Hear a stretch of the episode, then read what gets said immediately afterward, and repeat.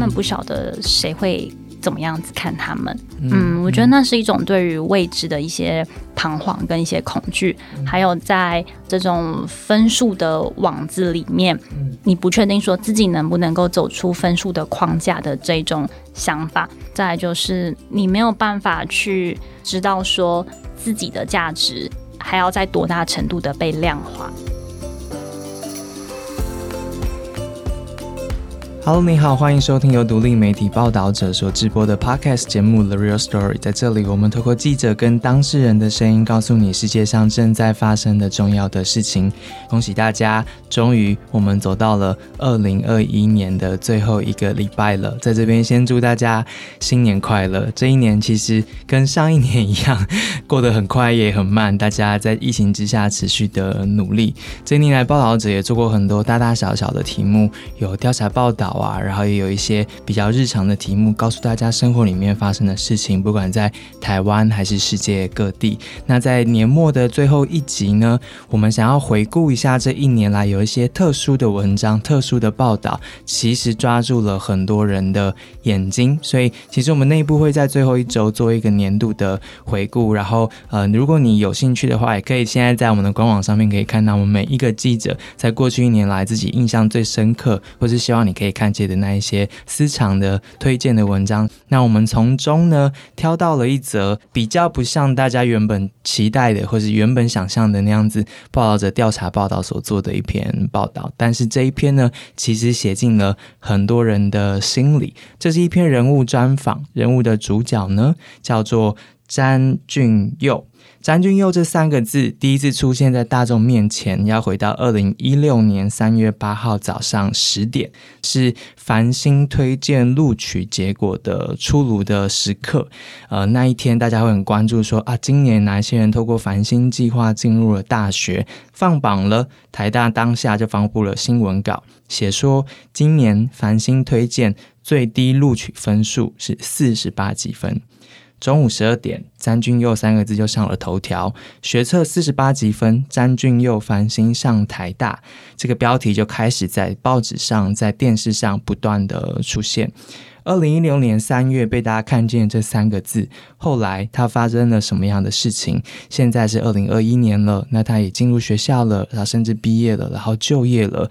当初在标题上面被大家注意到的这三个字，后来经历的东西，他看见的东西，他在社会里面成长的那个路径，我们有一位特约记者呢，在这个时间点回去盘点这五年之间四十八级分繁星上台大的这位詹同学，他的后来的人生的路。怎么走？然后现在走到了哪里？现在坐在我对面的就是这篇文章的作者，先跟大家打声招呼。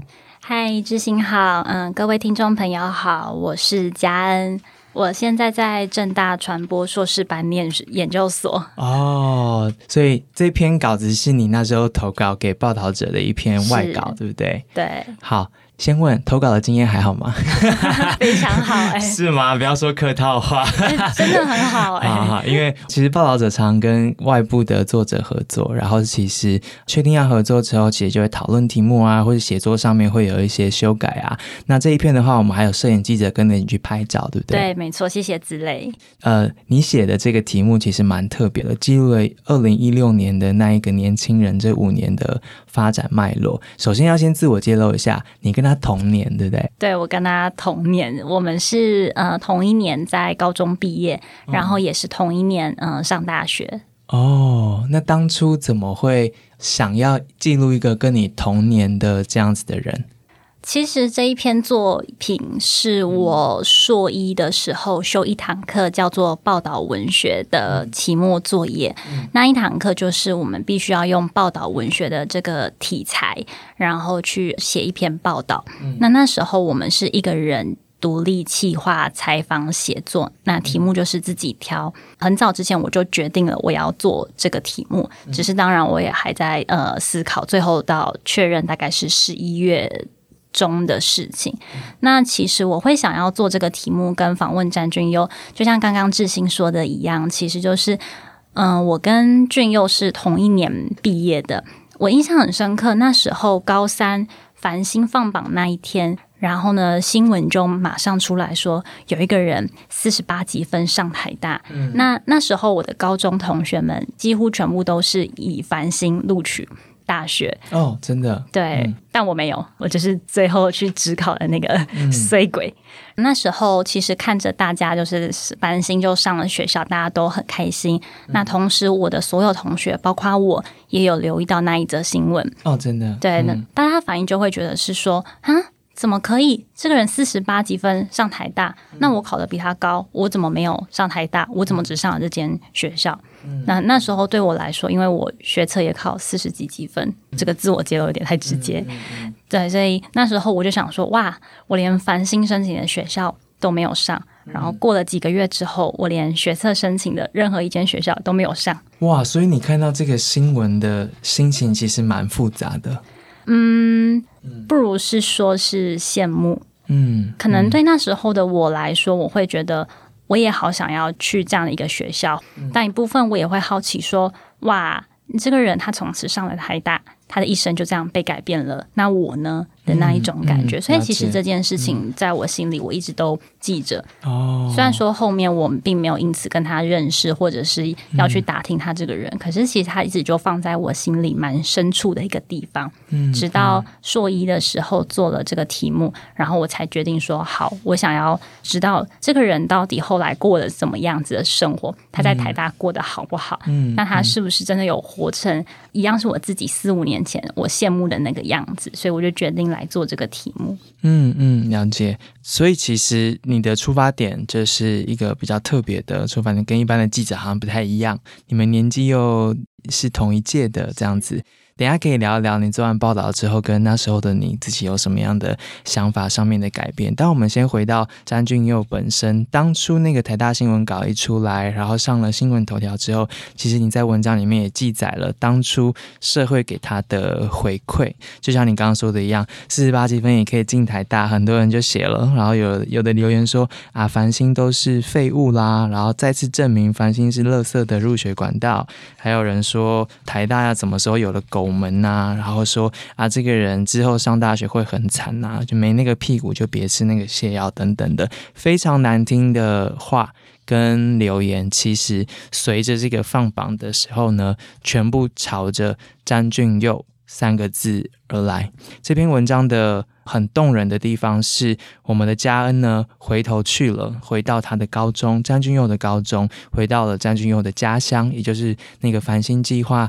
试图想要翻转的这样子的城乡差距的那个乡的现场，同时你也走进了他的校园，然后理解他的大学生活，身边的人，他的老师，当初的系主任，然后他的指导老师，以及他的同学们，怎么样看着这五年来，詹俊佑从一开始出现在大家面前之后，然后到现在他一步一步的转变，你的开始是怎么样开始的？你是怎么样回到？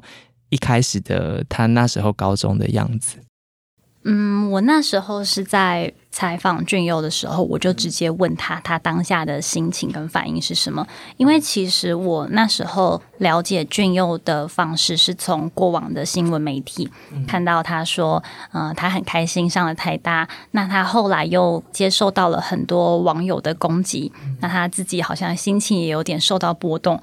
可是对我来说，那不是。嗯，我真正去了解或者是认识他的样子，因为说实在，很多时候媒体的文章都是会被剪裁过，或者是有时候可能会被夸大，所以我那时候就直接问俊佑说：“你能不能告诉我那一天放榜的时候，你的心情是什么？”俊佑是说，其实一开始他很开心，就觉得自己的心情飘啊飘的。可是马上，他说真的是马上，不知道为什么，自己划手机，然后同学也在划手机的时候，就发现那个新闻就是一直冒出来，一直冒出来。然后他那时候吓到，可是他没有多想太多。结果后来他就是被叫到校长室，说要接受访问。他那时候也只是觉得，哦，好好奇哦，有记者要来采访我，也没有多想。他就接受访问，接受访问之后，啪，事情就爆开来了。大家就开始说，哇，他怎么样子，果农之子啊，上台大，嗯，然后干嘛干嘛的，对，然后开始被很多的 PTT 转发，大家就开始在骂他。那我其实印象比较深刻是聪金老师那边的说法，他的高中老师，对，聪金老师讲说，其实一开始媒体说要来访问詹俊佑的时候，嗯老师有跟媒体讲说，你们不要伤害他，他就只是一个孩子而已。这件事情应该是很开心、很值得被鼓励的。结果老师讲说，那一天俊佑一进去，记者就直接问他一个问题说：“那你觉得你考四十八几分，你去台大你可以毕业吗？”哦，真的，但，俊佑自己当然就是对于一些细节，当然可能有点忘记。但我自己是听老师这样讲，其实现场的氛围并不是到这么的友善。哇，对，当然可能就是记者为了要去追新闻，所以要直接问。因为聪静老师有说，其实能够感受到现场的氛围是，嗯，记者大多数都还是对俊佑保持着一种瞧不起或者是质疑的态度的那一种。是啊，所以俊佑说，嗯，其实他那时候就觉得啊，哇，看到了好多的。批评啊，攻击啊，但其实说实在，那时候就是高三生，那你隔天起来还是跟同学就玩的很开心。但他当然那时候心里也有嗯、呃难过，然后也有就是不相信自己过，甚至身边的呃其他家人啊也会去问他说：“哎，你这样四十八几分上台大，你真的可以吗？你要不要去念警察学校啊之类的看到这段好难过？”。嗯，真的，对，他说他的压力其实来自于身边的人，然后家人虽然开心，但是也觉得他做不到。对对对，我不知道，嗯，假如我是那时候的俊佑的话，我不晓得我有没有办法承受那样子的压力耶。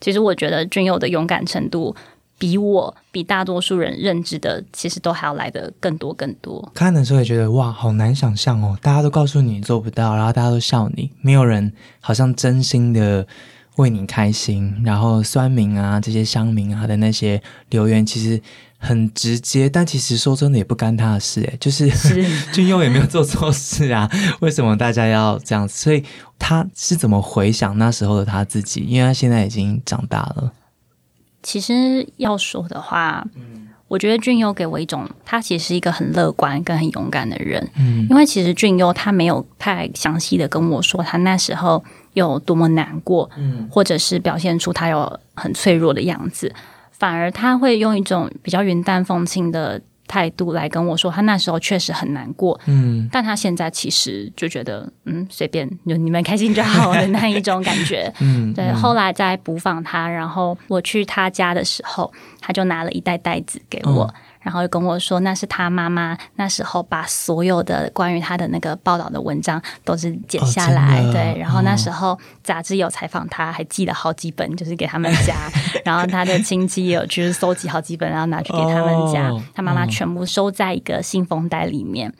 然后那时候我就说，我可以打开来看吗？俊佑说当然可以啊，我自己都没看过。我说你怎么不看？就不想看啊。俊佑就说那时候就想着，哎，嗯我就开开心心就去要去上学，我干嘛管人家怎么报道我？那是我自己的事情。对对，对，我不晓得真正那时候的小俊佑怎么样看待这件事情，但以我现在那时候听到俊佑的说法，我自己觉得君佑真的是一个很勇敢也很乐观的人。嗯嗯嗯，文章里面有那一张照片，大家可以看一下。那时候的确报道很多，然后妈妈要收那些，其实应该蛮不容易的，要把它收集起来。今天要谈的这个詹君佑的故事，当然不只是詹君佑的故事，其实家人很认真的整理了，就是从繁星计划二零零六年开始实施到现在，到二零二一年，其实透过繁星计划上大学的这些高中生呢，已经超过一万六千多人。其实我们透过一个个案，可能是一个最极端或是大家最记得的一个个案，我们来看的是繁星计划的当事人他们自己的想法是什么，或是他们可能在入学前、入学中、入学后，然后毕业了，他们自己怎么看待这个计划对他们人生的改变啊，等等的。所以透过这个个案的描写，大家或许可以理解一下这些来自于繁星计划的学生们他们自己的心路历程。刚刚其实家人有提到，你去了到他们家。他们家就是在所谓的卓兰，你去他们家的时候，你那个感受什么？那是你第一次去卓兰吗？呃，那是我后来跟子磊去补访的时候才去到俊佑的家。第一次，呃，我跟俊佑见面的时候是其实是在台中市丰原区的一家星巴克聊天这样子，因为那时候俊佑还在当兵，只是他快退伍了，然后他放假的时候赶快出来就是接受我的采访。那时候其实我蛮想跟他约在左兰的，因为我从来没有去过左兰，我很想去那个地方看看，看看呃俊佑长大的这个地方到底是什么样子。但其实俊佑，嗯、嗯，算是一直拒绝我。他的意思是说，因为我去卓兰真的太麻烦了。后来因为我觉得不行，我还是要再去看看卓兰到底是一个什么样子的地方。我就很认真问俊佑说，我会自己再去一次，那他可不可以跟我说我要怎么去？然后俊佑就好像有点惊讶，他就说你要去哦，真的很不方便哦。后来我就真的去了卓兰这个地方。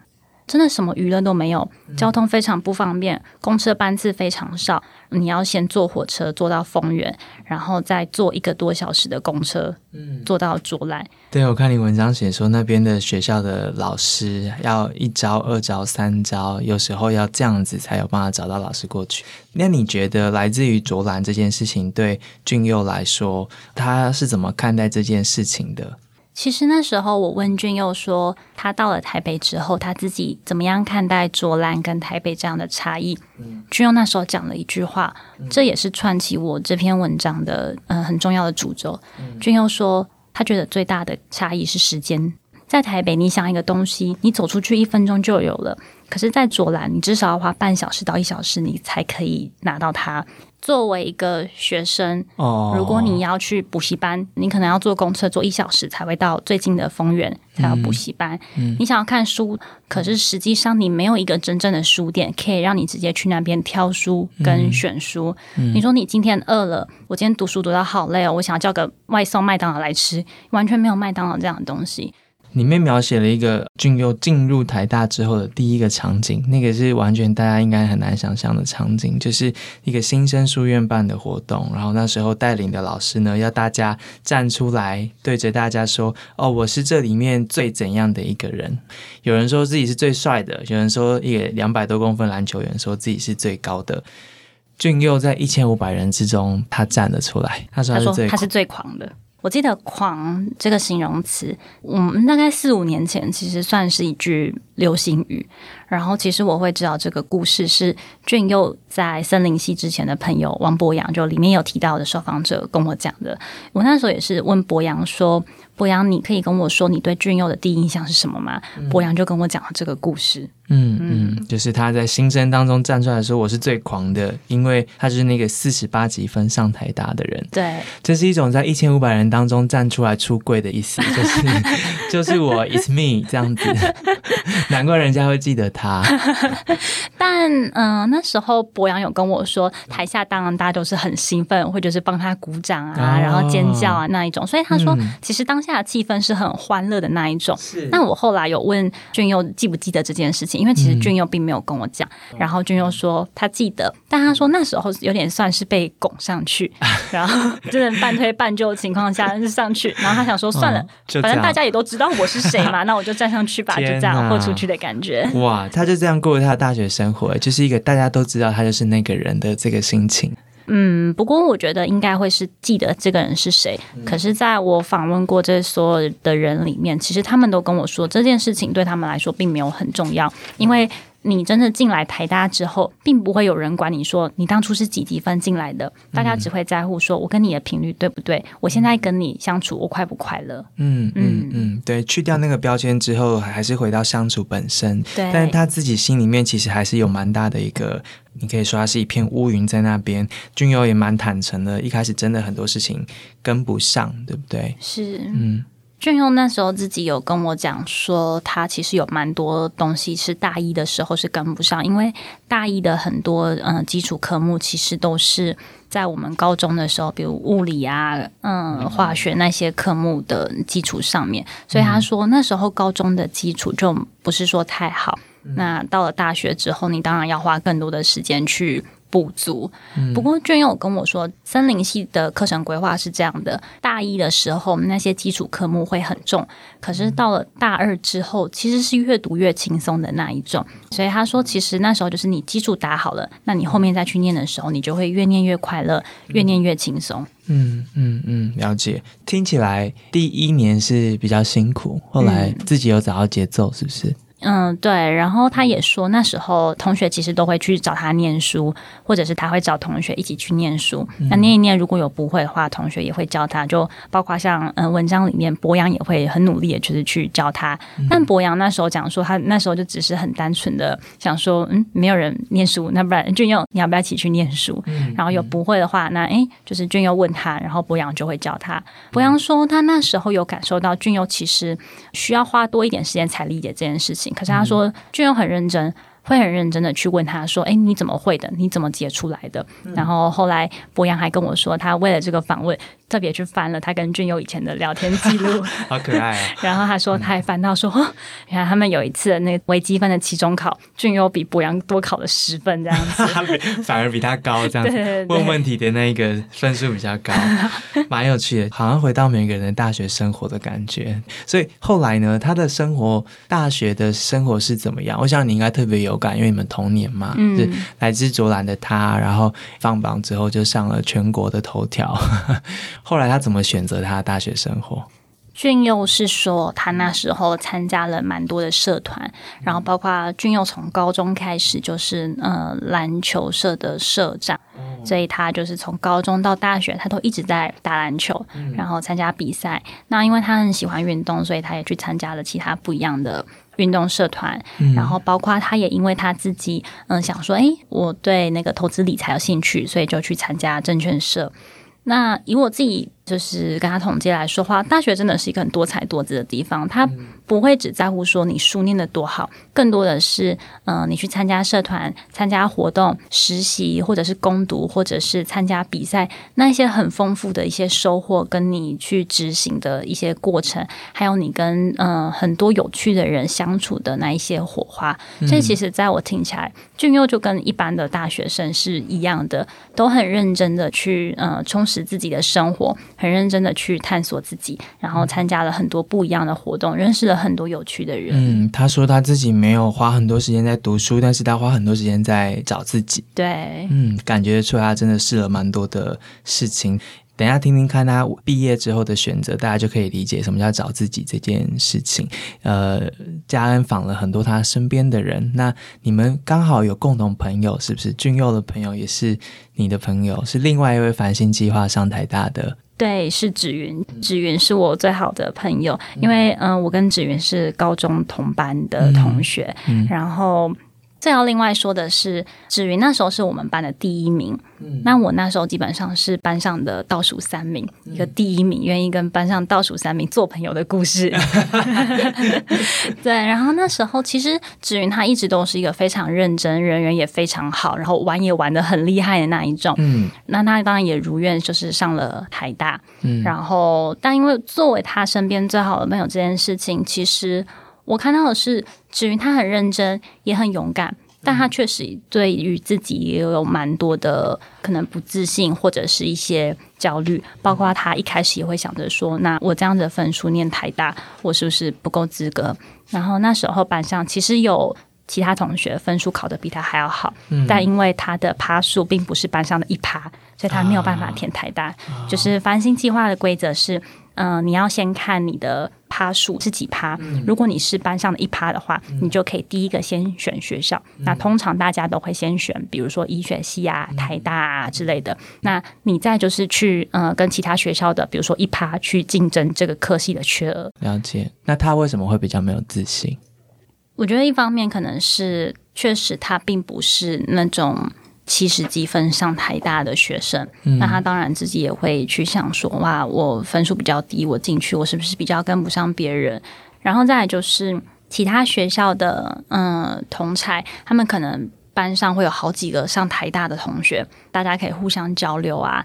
但也许对于子云来说，其实他是要自己一个人去面对一个最顶尖的学校的那一种感觉。嗯，我觉得他跟俊佑可能也比较像是，他们不晓得谁会。怎么样子看他们？嗯，我觉得那是一种对于未知的一些彷徨跟一些恐惧，还有在这种分数的网子里面，你不确定说自己能不能够走出分数的框架的这种想法，然后再就是你没有办法去知道说自己的价值还要在多大程度的被量化。哦，嗯，对，因为每个人求学都都要承受这一些，对不对？是啊就是要在那个机制里面去找到一个位置。那繁星的同学就是踏上那条路之后，就还有一些额外的需要自我担心或是自我考量的内心的这样的挣扎，其实蛮不容易的，也是在那个环境里面。你觉得就他们两个身上，呃，你有看到就是他们在进了台大之后，那一些过去人家对他的怀疑，这些是会消失吗？还是说那个有一些化学作用留在他们身上？嗯，我觉得他们进了台大之后，也许才发现说，其实那一些担心都是他们在分数下面自己给自己的担心。因为其实他们进到台大之后，他们都跟我说，没有人在乎你是几级分进来这件事情。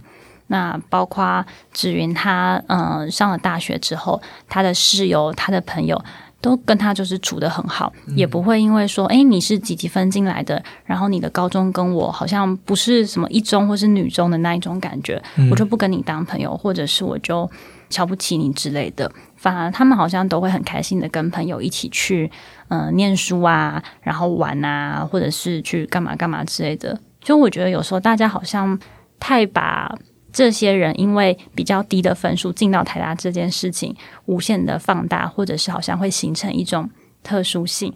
芷云那时候当然看着他的室友一个一个拿书卷奖，然后呃时间管理能力又很好，又会玩又会读书。芷云自己当然也非常的羡慕，因为他永远也没办法达到那样子的境界。可是他跟我说，他在他的室友身上学到的是，你其实做好自己的事情就好了，你不需要去羡慕谁，因为他的室友从来也不会去羡慕谁，或者是去批评谁，反而都会跟他分享说，我今天做了什么事情，我今天看到了什么好玩的东西，那你呢？的那一种感觉，嗯对啊，我觉得志云他后来。其实他自己蛮接受这件事情的，他觉得嗯，那我也做好这件事情就好啦。包括俊佑其实也跟我说，其实你说台大有什么样子嗯、不一样的吗？没有啊，每一个人都是不一样的。我做好自己的事情就可以了，我过得开心就好了。嗯嗯嗯，反而是向内的那个自我追寻跟自我理解更为重要。如果太在意别人的事情的话，别人的声音的话，可能就做不到这一些了。可是这个是他们自己啦，还是还是会很多人在意积分的，比如说，嗯、他们的科系啊、媒体啊这些。因为像俊佑的科系，就是因为他的这个事件的关系呢，所以接下来他的科系就调整了那个入学的门槛。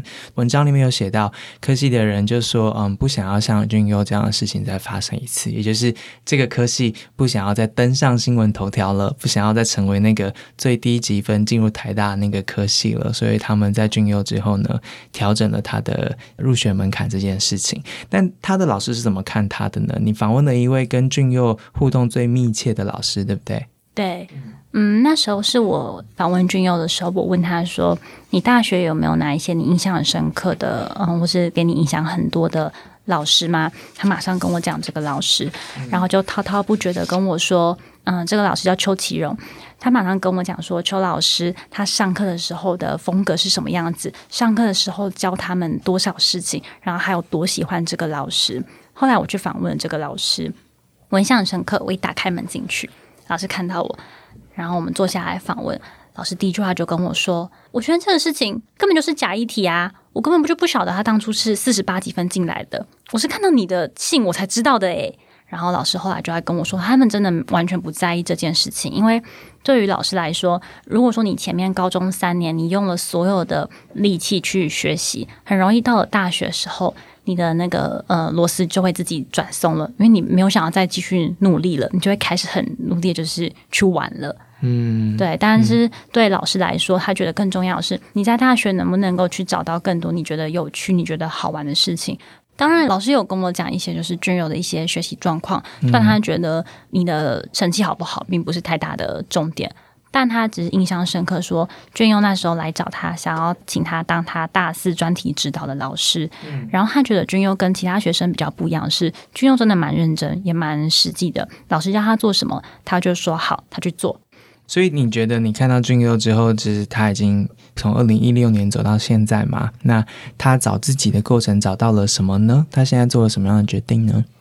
他现在回到卓兰的一个农场，叫自然圈农场，去当农夫。但其实你说农夫嘛，并不是真的像我们一般以为的那种农夫。他确实也要做农夫的事情，可是更多的比较像是一些储备干部，比如说他要制作呃植栽表，然后重新去建立这些制度，然后还要去管理一些员工，然后呢要重新就是整理这所有的农场应该要有的一些事情。然后大概过个一两年，君佑就是要在当呃就是农场的主管。但俊佑他其实是会有另外一个创业的梦想，是他想要就是呃往制作这些健康餐的方向去 对去进行。然后他觉得也许可以去结合他们家就是种葡萄这一件事情，然后去学习这些技术。这个都是他在那个大学的时候很喜欢看书，各式各样的书，然后自己想象中的长出了一个梦想，对不对？嗯嗯，你你的感觉如何呢？因为你你刚刚说了，其实你的身边的高中朋友们很多都是用繁星计划上大学的。那你也采访了当初这个繁星计划中大家蛮关注的其中一个学生，你或者是俊佑，你你们做完报道之后怎么看繁星计划这件事情？因为我自己的高中其实就是主打。繁星计划的这个升学管道，所以我们班几乎所有人都是，就是繁星计划，就是确定有上大学了这样子。然后，呃，我在的那个地方，其实它也并不是这么的都市，当然也没有到卓兰这么的交通那么的不方便。但确实得说，如果要补习啊，然后你要取得一些教育资源，并不是一件呃垂手可得的事情。所以对我来说，也许很多人会讲繁星计划，它可能会变成一个钻漏洞的制度。很多人会为了繁星计划，然后去念偏向一点的学校。可是说真的，如果说要你真的来念的话，你会愿意吗？过三年就是这种资源匮乏的生活。那再来就是，其实繁星计划要三年来都保持班上第一名，并不是一件这么简单的事情。嗯，因为随时都有可能因为一次的，比如说期中考，你考了第二名、第三名，你掉下来了，哇，你的一趴就没有了，天哪，你的台大梦就拜拜了，这样子。然后甚至其实一趴也不光只是国英数。就是这些专业科目要考好而已，你也包括什么家政啊、体育啊，全部也都是要在名列前茅。所有的成绩综合起来，你才可以成为班上的那一趴。所以，其实，在一间学校，然后在这几百人里面，你要呃去成为那一趴，并不是一件很容易的事情。嗯，好像蛮多人蛮小看繁星计划的这个事情，这样子。嗯嗯，对啊，嗯嗯。那俊佑呢？他是怎么说的？他也很清楚知道繁星计划的一些优势在哪边。那他觉得今天如果说他没有办法，呃，因为当初他是免试入学的时候没有撕到一中的榜单，虽然还可以上一中，那他就想说，好，那我与其去二中。我要花那么多的时间，就是通勤的话，我不如就好好的留在家里，走路上学就可以到的地方。那我为什么不要利用这些时间，我就好好的认真念书呢？我也有机会上台大。嗯嗯嗯嗯嗯，了解。其实从每一个人路径跟自己的生活每一阶段的选择，可以看得出来，多了一条升学管道之后，后那个。改变的东西其实有可能很广，比如说大家所在的位置啊，需不需要离开家？那其实年轻人、青少年在家跟不在家的时候，对于他的成长经验跟那个情感的建立，也是会有很大的影响的。只是我们一般人最后只能看到升学上面名额谁占了多少个，然后谁拿到了什么名额，然后用这个来衡量一个计划或是一种新的升学管道的各种影响。我觉得好像有一点不够全面。所以其实像嘉恩自己啊，或是听俊佑这样的分享，对大家蛮有帮助的，可以去理解这些经历繁星计划的人，他们的生活起了什么样子的变化。你的文章写的很动人，因为俊佑就说他对台大其实以前从来没有过想象，因为如果没有繁星的话，那永远不是他的东西。他也没有想过那是一个台大是一个长什么样子的地方，去哪里就会变成怎样，会认识多少不一样的人。俊佑只觉得他现在得到他了，然后也好好把握住了，运用他吧，就学了很多的东西。只是五年之后，他自己看待当初登上头条的那个他，他觉得他做到的事情，这其实做到这件事情不容易诶，就是要得到他，然后把握他，然后真的学到东西。俊佑能够说出这段话，其实他应该。蛮努力才有办法那么把握的说出这些话的，对不对？对，也很认真的在过生活。其实我跟他访谈的时候，俊佑跟我分享说他最近在看的一些书。哇，你真的听到他在讲书里面的内容的时候，你会觉得这个人好厉害哦！他真的是把书看进去，而且记得很熟的那一种。然后我有没有想说，哎？会不会这个人在跟我装啊？没有看到。然后后来就是跟他的其他朋友聊天的时候，会发现每一个朋友都在赞叹说，君佑看了很多书。然后甚至是如果说有哪个朋友也看了这一本话，真的是会可以跟他聊出很多共鸣的那一种。就像君佑在呃文章里面有提到的，就是说他觉得。自学的能力真的很重要，因为他念了台大，台大附近有非常非常多的书店，所以他有这个机会可以就是走出去台大一分钟，他就可以到书店去看书去翻书。后来在听博洋说，博洋说他曾经去过嗯俊佑的宿舍，嗯，他说不夸张，因为他们的嗯宿舍是四格书柜，他说俊佑的那个四个书柜都塞满了书，哦天然后那时候书还在那个书桌就继续堆了两叠这样子，哇，真的很爱看书。哎对啊，然后俊佑说这这件事情真的是改变他很多。嗯。嗯嗯，动人的是他走进都市了，然后走进那个广大的知识世界了。接下来他走回他的家乡了，但是是带着。梦想跟创业的计划，你描写他现在是会蹲在田里面拔菜，但是站起来之后到电脑前面，他也像个管理阶层一样，要进行整个流程的制定啊等等的。其实是这样子的一个年轻人，当时候承受了大家的声音，然后但是他并没有迷失啦，他有找到自己在家里面的位置，从都市里面告诉他的事情。其实要仿这样的题目并不简单，因为其实光你找那些 PPT 上面的推文跟。你应该就有感受到压力了。你有吓到吗？当你在看那时候的留言的时候，其实那些留言我四五年前我就看过了。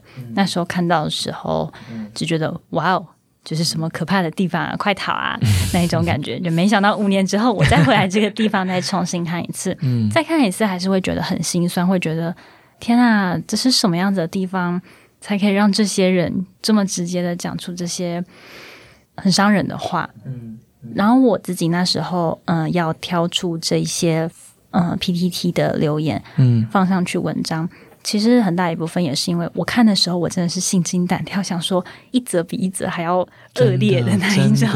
对，嗯，然后但假如我只是用呃一句话讲说，俊佑的新闻一出来，然后呃所有的媒体啊，然后 PTT 啊、d c a r 啊，他们怎么样去攻击俊佑这件事情，其实大家可能不会很深刻的去感受到。所以我那时候就想说，我要把这些 PTT 的留言全部截下来，就是。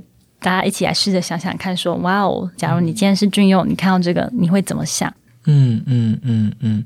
所以在写的时候，你会有一些什么样子的想象吗？对于他出刊之后大众的反应，或是这次会不会也害怕这个报道出去，可能会有什么样对于这个主角他的？甚至最糟啦，会不会有二次伤害啊，或什么？你那时候的想法是什么？有哎，我超怕的，我真的超怕有二度伤害。就其实这篇报道要刊出的前两天，我都几乎没有什么睡，我其实睡不太好，因为我真的好怕。而且不管是俊佑啊、芷云、博洋、英伦，还有其他里面的受访者，其实大家呃都跟我建立蛮好的关系，而且他们都是非常善良的人。我很害怕这篇报道出来之后，对他们任何一个人都会造成恶毒的伤害。确实，PTT 上面还是有其他的，慢慢又在开始出现了。嗯，然后就还有一些人，好像学古阿莫啊，把他们就是重新简化，然后说，嗯，就是詹君佑昵称 A，然后他的同学昵称 B，讲一个就是简化版的故事。然后也有蛮多人讲说，哇，写的什么乐色啊，好烂哦，太长了，不想看。所以说到底，他到底赚多少钱？嗯，就是也是在讲一次蛮多这种蛮伤人的话。看到的时候，其实还是蛮难过的。怎么好像我蛮努力的去，就是呃跟你讲这个故事的，但你好像觉得呃没有啊，我就是这样子看完，我就呃没关系，我继续骂的那一种感觉。嗯嗯。但还是有蛮多蛮正向的回馈，可能可以让我去看到说这个世界还是会因为嗯这些人的故事，还有这些人的努力而有一点点不一样的那种感觉。我想有啦，不要看 PPT 啦，看报纸的粉丝页啦，上面一千多个分享，然后很多人都被你被这篇文章给感动或是提醒了。然后下面其实有很多。共鸣，就有些是台大毕业的，他自己也也说了，他进去之后，其实大家都忘了是考几分进来的，但进去之后，那个一起努力、一起找自己的那个勤奋跟那个动机是最重要，就像你里面写的一样。然后里面也有人提到说，哦，他有了很多的反思，比如说自学的能力啊等等的。然后他们也看见这个年轻人。不是因为外面的这些声量，或是外面的这些指指点点，成为他走的那个路径的指标，而是他自己想要做的事情，然后跟着时间这个刻度去一步一步耕耘，就像他现在在田园里面做那些事情，也提醒了很多人在生命当中的一个选择。我觉得这篇文章之所以会被年度时候大家会记得他，是因为他真的点醒了，这不是只是詹俊佑同学的故事，也不是繁星计划的人的故事，是很多人在这个制度上。上面在这个社会的游戏规则里面，很多时候就是会觉得自己做不到，或是别人用一些定下的游戏规则让你觉得你自己做不到。那只是俊优的表现，或是他的那个年纪有了一些空间，也他遇到了一些好的老师跟同学，让他记得去找自己想要做的事情，然后他真的也就做到了。这个成为很多人的力量啦。我其实，嗯，报道者的那一篇每一则留言，还有一千多则公开的转发，我每一个都有很认真的点进去看，然后包括每一个转发的文章下面的留言，我也都全部都点开来看。很多人说他们看完这篇，看到眼眶泛泪，看到哭。其实我自己反而才是被这些。呃，分享就是感动到的人，因为有很多人也开始揭露了自己的学习背景。有些人可能是蛮像呃俊佑或者是芷云这样子一路走过来的人，那他们重新揭露了自己的故事。有些人是教育工作者，他们会从他们作为教育工作者这个角度。来分享说，就是这个教育环境应该要如何更好，要如何更正面的去鼓励学生这一些。那也有蛮多的家长讲说，看完这一篇之后，决定要怎么样重新去反思自己，嗯，对待教养的。一些态度，那也有一些人就是针对反性制度这个东西，给出一些他们自己的反思。其实我看到了好多好多大家分享的一些故事，还有大家看完这篇文章之后的一些呃想法上面的转变。很多人都说看了这篇之后，就决定自己以后不要 这么容易的，就是去骂别人，应该要看到更多不一样的可能。我其实很谢谢那些人给的所有的回馈，因为其实。嗯，就像刚刚志新说的一样，它不光只是俊佑的故事而已。其实这世界上面还有好多好多人的故事是需要被发现。但如果能够因为这篇文章给了很多人就是不一样的力量，然后甚至给了大家不一样的感动，然后呢，去告诉自己说，以后在面对其他不一样的人的时候，要多一些鼓励，多一些善良。我觉得这个世界其实就会因为这样变得更好。这个故事有感动到你自己吗？或是替你自己解了一些结吗？有诶，嗯，可能我以前很羡慕俊佑吧，我会很羡慕他说哇，可以得到台大的资源。